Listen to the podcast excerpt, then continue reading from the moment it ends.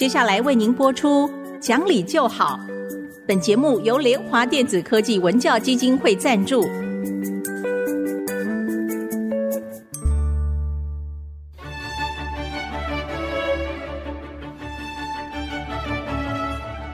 在日常生活当中，人们的不理性行为经常是隐藏在看似理性的包装和掩盖之下，很难被察觉。凡事讲理，所有事情就会简单的多。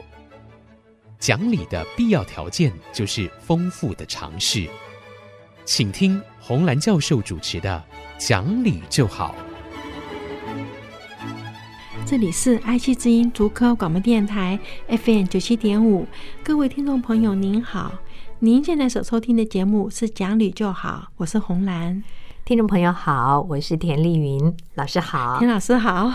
老师啊，嗯、您那个疫苗打了第三剂吗？我打了哦，我打了，有没有什么样的反应？我是一点都没有哎，那真是幸运哎！就这两年哦，我们被这个疫情的关系，大家对疫苗好像听到跟疫苗有关的事，可是都搞不清楚。对，各种各样的讯息在手机上流传来流传去，然后不断的更正说那个是错的。对对对，到底什么是对的？其实讲起来哈，我们如果不知道真相，就会焦虑。这是一个对付焦虑最好的一个方式，就是找出它的真相。你把头抬起来，不要埋在沙里面，然后知道说这个真相是什么。比方说，这疫苗究竟有没有害？那可是现在因为疫苗很多种，每一种用到的载体又都不一样，所以这边有一本书哈，我最近看，因为我就是觉得有一天有个朋友传了一个给我说，千万不可以打疫苗。可是我已经 打了嘛，对不对？我已经打了，那怎么办呢？所以我后来就想啊，那我去找书。网络上其实有一大堆了哈，但是因为我不太适合在网络上看东西，我这边很快讲一下哈。网络上看东西真的是看的不仔细哈。实验做出来，它是一个 F 型，就是眼睛扫描一行两行，然后就马上下来到下面去。我们写一个英文字母的 F 嘛，对不对？一行两行以后就下来到下面去，没有下到底哦，三分之二的地方又上去，就跳到第二页去了。所以呢，每增加一百个字吧。你的眼睛在那个上头的增加四点四秒，也就是说，你看这一篇文章里面，你的眼睛大约只停上十秒。就把这个这一页跳跃跳跃，你就把这一页就过去了，所以你没有好好的读，你是浏览。老师，因为 一直盯着一个字一个字看啊，好像很吃力。对，我们习惯性就会跳一行一行这样这样跳着几个字的读。对，所以现在做出来实验做出来是浏览的时候，它只是筛选啊，这东西值不值得你去看？如果你眼睛看到重点，哎，这可能是我有兴趣的，那你再去把它 download 下来。可是真正要读它的时候，你是需要眼睛一个字一个字的读，因为。浏览过去是没有进入你的，我们所谓叫深层处理哈。有一个实验是这样子，我马上回来讲这个疫苗哈。我先讲这个实验，他把一个电极哈贴在你的下巴这个地方哈，喉头的地方，然后呢给大学生看报纸，还有爱因斯坦的相对论。嗯，那就看到看报纸的时候啊啊，也测眼球跳动，也测你这个嘴巴有没有出声音嘛哈。那这都没有，可是。读相对论的时候，他的眼睛就一直回到前面去看前面的是什么，因为我不懂就得回去，对，他就要回去哈，所以眼球有这样子，然后就发现他喉头的电极就发出电讯，也就是说他其实有在动他的喉头，可是没有出声音啊，就是我们。不太懂的时候，我们就把那个字读出来，来辅助辅助延长我们大脑处理这个讯息的时间，就来帮助说，等到他这个字的讯息出来了，我再去看下面一个字。所以，我们看小学生一二年级的小学生读课本是一定有声音的，三年级以后可能就眼睛看过去就不出声音了，因为我们已经到了叫做 skillful 一个技能很高的读者了。skillful 的 reader 我们就不要动用到下巴这个喉头的肌肉。可是如果刚刚读很难的东西就要。我发现我也会耶，到现在都还会。假如一个中文的东西文字不通，嗯，我就会读过来读过去，然后自己感觉到它有在动。所以重要的文件或者书，应该是要看纸本的。对对，看纸本比较好。所以网络上虽然有很多的东西，而且正反都不知道，可是我觉得书呢就比较不一样，它经过编辑。对不对？还有呢，书商如果出个错误的东西，它是亏本的呀。嗯，所以我会觉得说，那个编辑可能会想办法去确定这个作者讲的东西是至少可以卖两年吧，对不对？他会的。对，所以我就比较去看书啦。哈。那么最近当然就出了好几本科普那个疫苗先锋啊这样子的书出来。那我在看的时候，我就觉得学到很多的东西，而且比较不害怕。嗯，因为哈，他就告诉你说，疫苗很多种，每种用的载体都不一样。老师，您所谓的载体，就是疫苗要进入我们的身体，它要有一个有个汽车吧，你要坐个车才能进去嘛。嗯，那个载体就是那个车子哈。那有的，比方说 AZ，它用的是腺体哈。那有的用的是，比方说那个 Messenger 哈，就每个用的都不一样。进入身体的细胞管道，因为是这样子哈。如果说病毒没有没有进入细胞，它其实不能有任何作用。对不对？就是疫苗就没有任何作用。它要一定要进入你的细胞里面，它要繁殖，它繁殖你就生病嘛，对不对？那现在这个疫苗呢？比方说我在看这本书，它是 AZ 的这本，它呢就是把那个病毒里面去掉一个基因，嗯，使它不能繁殖，嗯嗯，它就不能一直 reproduce 它自己。那去去掉一个基因以后，那你就把它种进去，那你的免疫系统就马上知道说，哦，这是敌人哦，好，那就会产生这个，我们就它就会来打，对不对？可是它不在你的细胞里面，它不能一直繁殖。那就没有关系了嘛，就安全了嘛。它如果一直繁殖，然后你的免疫系统来不及杀它，你就生病嘛。所以这个看了以后，那我就放心，我就一直觉得说，我们为什么不去把书拿出来看一看，然后就在网络上这边传过来，那边传过去，然后都是告诉你说千万不要，那个千万就让人家看了会担心嘛。所以去除焦虑最好的方式就是知道真相。这一点是我们现在很多人都觉得没有时间，也不必去挖掘什么真相，自然网络上就会有很多东西浮出来。但没错的就是浮出来的东西里面是不是真相呢？对呀，而且呢，我是觉得说我自己找出来的真相，我相信。嗯，那外面的东西我怎么知道你是谁呢？我为什么要相信你呢？就是这一点，我觉得说我们比较鼓励啊，孩子碰到不懂的东西的时候，自己去找。就好像在美国，你常常会看到要投票的时候，邻居啊就会贴出来啊，投谁投谁投谁，对不对？你走过去一堆人家，那你你要投谁，你自己决定啊，怎么是你邻居投谁你就投谁了呢？嗯，就是这个地方，我是觉得说，我们要想办法教育孩子。碰到不懂的东西，先不要焦虑，去找出它的真相。嗯，那很多人会讲说：“老师，我又不是念生物的，我又不是念科技的，那个疫苗对我来讲太远。”我说：“怎么会太远呢？你小时候一定种过牛痘，你小时候一定打过那个三合一的疫苗，好，什么什么东西？”我就觉得说，你小时候都打这个啊，难道你不想知道一下打进去以后你身体里是怎么样？所以是否好奇啊，也象征着一个人的个性。是是。如果这个孩子们会好奇，或者是我们培养他要拥有好奇心的话，他会比别人懂得多，而且他做事会比较认真。对，我们说价值判断，他是他自己的价值判断，而不是跟着别人走的。那我觉得这个样子很重要。那像这本书里面哈，因为我自己也是在研究室里面做的，它里面描写的我就觉得非常正确。比方说，它里面都是某年某月某日，然后什么什么什么事情，很多人就想说。怎么会这样写出呢？怎么是跟着某年某月某日这样子写呢？可是因为在实验室很重要一个事情就是日志，嗯，实验室一定要 keep 一个日志，每天做了什么事情，每天的流程，对，要流程，这个要留起来的，这是很重要的。然后还要讲说做这个疫苗很像什么烤蛋糕，为什么呢？就是还有什么病毒出来你还不知道，可是你先把一些东西准备好，所以他们才会做，英国才会做的这么快嘛。就是准备好以后，他说好像蛋糕先烤好了，上面的糖霜呢还没铺上去，然后说哦，来了什么样的病毒，今天接到的单子是 Happy Birthday 哦，赶快写上去，马上拿出去就可以卖。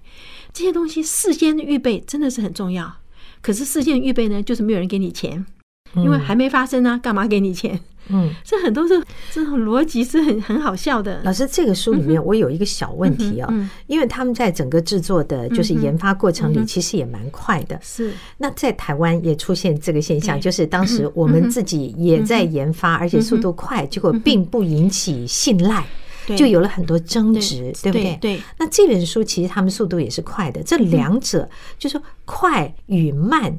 值不值得信赖之间，它的那个症结点是什么？症结点，你以前你有多好的经验，发明出多好的疫苗？因为它是有了，像 Ebola，它站在某一个基础之上。对，它以前发明过。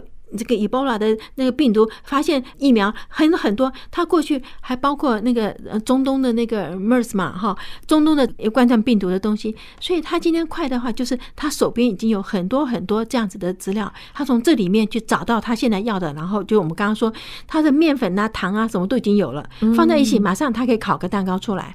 可是我如果还要去买面粉，我还要去买糖，那我就慢了嘛。嗯，就他这里面就是在牛津大学，他们以前就在一直在做这个。就很多年的二十年的经验嘛，所以它才会快。哦、对，就是站在过去既往已经有的基础之上再来研发。啊、嗯这是两个。所以当时我觉得很好奇，嗯、他也这么快，为什么值得信赖？他其实也很生气，有人蛮怀疑他了哈，真的很多人也是怀疑他。不过这边的时候，我觉得疫苗是一定要打，因为我知道哈，当时。好像打了疫苗，三合一疫苗以后，孩子就有什么自闭症？那其实是个错误的观念哈。他只是两个时间很接近，就有人说打了三合一疫苗就得了自闭症。哦，那很多年前的一个误传。对，所以很多一九九八年吧，这个事情很多人就后来不给他小孩打这个疫苗。可是疫苗真的是保护孩子。这本书呢，呃，我们不是要叫家长去看什么书，但是如果你对疫苗对这个东西想知道一点的话，我想它好处的地方就是。每一次他讲到一个名词，它底下就会有注解，因为他是科普，那他知道说这个对于科普，我们一般人讲是缺乏很多的知识嘛，对不对？所以它里面有有一个让我很放心的，就是复制缺陷型的病毒载体。复制就是因为我们一定是复制病毒嘛，哈，那缺陷型呢，就是我刚刚讲的，拿掉一个基因使它有缺陷，然后呢，把它用载体把这个我们要的那个病毒。弄到我们的细胞里面去，那好处呢？就它反正不能繁殖，那就最安全了。我觉得，哎，发明出这个东西真的了不起，很好。而且这样说明我们就懂了。好，那我们这边休息一会儿，马上回来。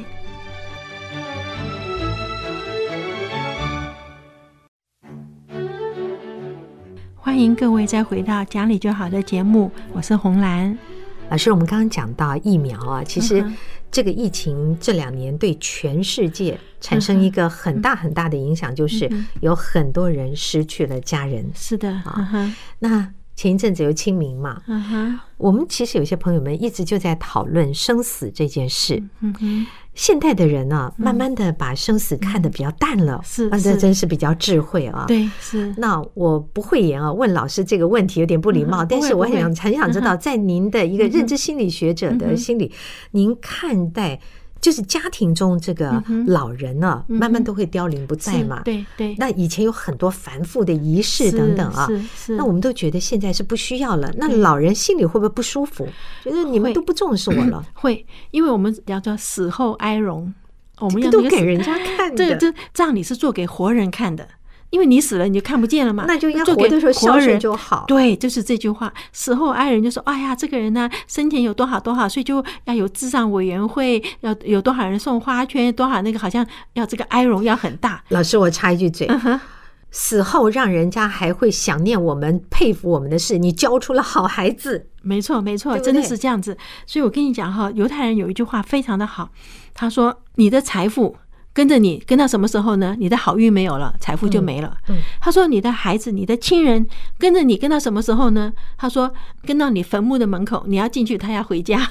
”他说：“只有一个东西跟着你。” Beyond the grave，穿越你的坟墓，跟着你一辈子，你做的好事是好，就这句话很好嘛，对不对？是是，你真的做的好事，他说 Go beyond the grave，跟着你一辈子。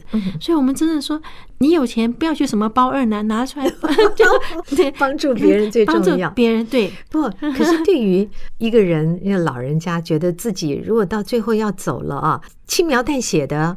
好像也没有人特别来追思他，但是一定心里很难过吧？就所以要搞一个大排场。我父亲其实老一辈的人真的是他会弄一个很大的墓园，然后就说希望我们家所有人都最后还是都在一起。可是那个时候，我爸的丧事是我主办的，就那时候跟我妈妈讲，我说这真的是做给活人看的啊！那我们把这钱我们拿去办学校。我们拿去做点就比较好的事情了哈。那我跟我妈讲说，其实啊，我觉得人要物尽其用。呃，我就讲说，呃，我死了以后，第一个我就可以。捐给学校做大体解剖，都物尽其用，对不对？然后学校把你烧成灰的时候，你干嘛花钱去买个骨灰坛呢？那我们的骨灰是很好的肥料啊，对不对？哦，这个 明年花开起来，现在不能乱撒了，现在 不能乱撒。你不过现在有树葬、花葬，对对对，那时候还没有这个东西啊。我跟我妈讲的时候是还没有这个，可是我就跟我妈说，碳磷钾都是很好的肥料。就我妹在旁边一听，就说我一定要比你活得长，她怕死掉了，怕我把她这样子处理掉。可是讲起来哈，真的。叫活人不要跟死人争地，然后呢，人要活在别人的心里面，不是活在某个地方嘛。我们是每一年都有去祭拜我我父母亲了哈。那去的时候啊，真的会看到说。啊、呃，有子孙的墓干干净净，没有的那个草长得跟人一样高哎，都到处要去找啊。那所以差不多五十年以后啊，那个孙子的孙子不就不会来了，就不会去了。对，当然也会有一些人说：“哎呀，平常工作非常的忙啊，哪有时间常常到这个？如果真正有个实体墓地的话，其实现在科技发展啊，让人觉得非常佩服。里面当然有很多很人性化的设计。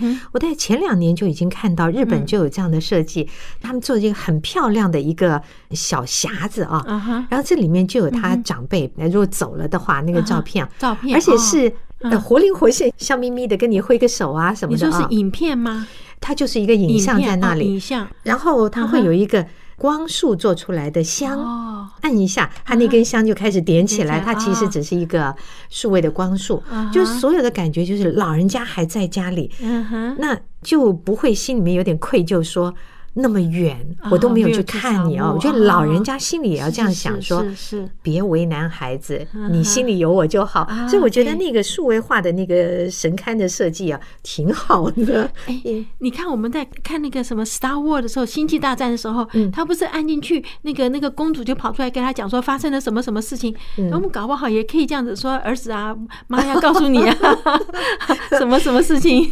对，我的想法就是。不要劳师动众，对那个想念啊，是放在心里。而作为我们年纪越来越大的人，也要这样想，就是。嗯，人不在了，就什么也都没有，大家也就差不多忘了。对，真的是。那你做的再盛大的一个场面，也没什么用处。对，家人的心里有你最重要。对对对啊，对，人应该是活在子孙的心里面，最好是活在所有人的心里面。对，所以啊，要多做好事是没有错。我觉得钱捐出来办学校，当然是最好的事情。那要很有钱。其实奖学金就是一个嘛，就是啊，对不对？就说心智的启发。我今天有这种能力，那我就告诉你说，我帮助你，使你站在我的肩膀上，做得更好。那么大陆呢，有福建啊，我是福建人呐，哈。昨天看到这消息，我也很高兴。福建有个玻璃公司的大老板，好像他的玻璃事业做得非常好，他捐了一百亿出来要盖一个大学。那这大学盖完以后，他是送给国家，不是他的私人大学。他要做什么事情呢？他说，凡是现在被西方卡脖子的那些高科技。他说，他就办这个大学，请最好的人来教，因为一个人你只有自己会，才不会被人家限制嘛。嗯，那这也是我们现在知道说，一个人啊，你有能力走哪里都可以起来，但是你没有能力，一离开你自己原来的地方，我们说人离乡见，你离开了这个家乡，人家不知道你是谁了，那你就一文不值了。但是你有这个能力，那走四方那就不怕。嗯，所以也就是说，教育孩子哈。与其给他这些钱，不如就是有一技随身呐。老师其实有一个小小的隐忧啊，也许很多家庭里都会这样想，因为我们现在孩子越来越少，很多人就是一个孩子，是的，然后不婚主义啊越来越多，就不生孩子。台湾的生育率已经全世界倒数第一、第二了，对对，很低。那么未来的家庭关系会越来越薄弱，是的。我觉得这有一点让人伤感，尤其是做父母亲的，对，做爷爷奶奶的。当我们年纪大了之后，我可能有一个或甚至没有孙子，没有错。那你自己要怎么安置自己？像以前有这么多家庭成员，这么多那种和乐欢乐是没有的。对，含饴弄孙，现在对我们来讲是有点奢求了。嗯，我妈妈老的时候，因为我们家有六个小孩，所以大家会轮流打电话回家。啊，妈就是这边接电话，那边接电话，她会过得很快乐，因为有人关心。他问他，可是我现在我只有一个孩子，而且在美国，我已经学会了不期待孩子打电话来，因为他有他的生活，对不对？那我这边要怎么办呢？其实自己第一个就是我一定要运动，我不能造成孩子的负担啊，对不对？我要找好朋友运动，一个人走也是很无聊，两个人走就稍微好一点。如果三个人可以去走完，了就吃吃喝喝一下，那就更好了，对不对？所以我要找朋友，我要运动。然后呢，我要增加我自己大脑的知识，因为至少我知道说每天学新东西，我比较可以避免阿兹海默症。是哈，我们好像在节目里面有讲过，学新东西的时候，大脑会产生正肾上腺素。嗯，这个东西对阿兹海默症是一个解药。就是它会帮助，比方受到这个类淀粉蛋白伤害的那些胆碱细胞啊，什么就会帮助一点。所以科学越来越进步，我们也慢慢懂得说怎么使自己比较健康一点的活下去。嗯，我不追求什么万寿无疆哈，那种如果说你要坐轮椅或躺在床上，那真的是受罪了。就最好就像欧洲一样，比方说像瑞典，好卧床时间两个礼拜，对对，那样就好了。但是在我呃健康的时候，那我们真的好好利用时光。我觉得我还有很多事情可以做哈，比方说我这个知识我怎么把它应用出来？那很多人也有很多，比方说他是银行家，他懂得怎么贷款，他懂得怎么样投资，那你去教人家呀。以前啊，社区里面哈，在美国他有社区的学校 college 哈，community college，他就会找那个社区里面那个很有经验的职位做得很好的事业很成功的人来教他，把他的人生经验教出来。我觉得那个很好，至少把你这一生累积的经验想办法还是用出来。是。所以，如果说某一家公司你还有 高年级实习生这样的人，你要珍惜；在学校的学生，你就要珍惜你的老师，因为都是有经验的人。是，我想提醒年轻父母的，就是说，你要不要回家看看？你家里面爸爸妈妈，是的，他们年纪大了。刚才洪老师提供了很好的建议，不是让父母亲自己去把自己做到那几件事，是孩子们也要帮父母做到，是的，帮他身体要健康。你要如何让父母身体健康？因为他就不会给你添麻烦呢。是的，真的。你要如何让他过得快乐？他有学习，有付出，他就会快乐。是的，所以这个也需要做子女的一起帮忙来做。对，是真的这样。我们都会老，所以已经老了的人为自己做准备，那年轻的人呢？你要帮父母亲、帮老的父母做一点准备，而且为你自己做准备。没有错，真的是这样子。对，好，那我们今天就跟各位谈到这儿。如果您想重听今天的节目，您可以上 IC 之音的 Podcast。那我们今天节目就在这里结束喽。好，各位再见，我们下期会。本节目由联华电子科技文教基金会赞助播出，用欣赏的眼光。鼓舞下一代，联华电子科技文教基金会邀您一同关心台湾教育，开启孩子无穷的潜力。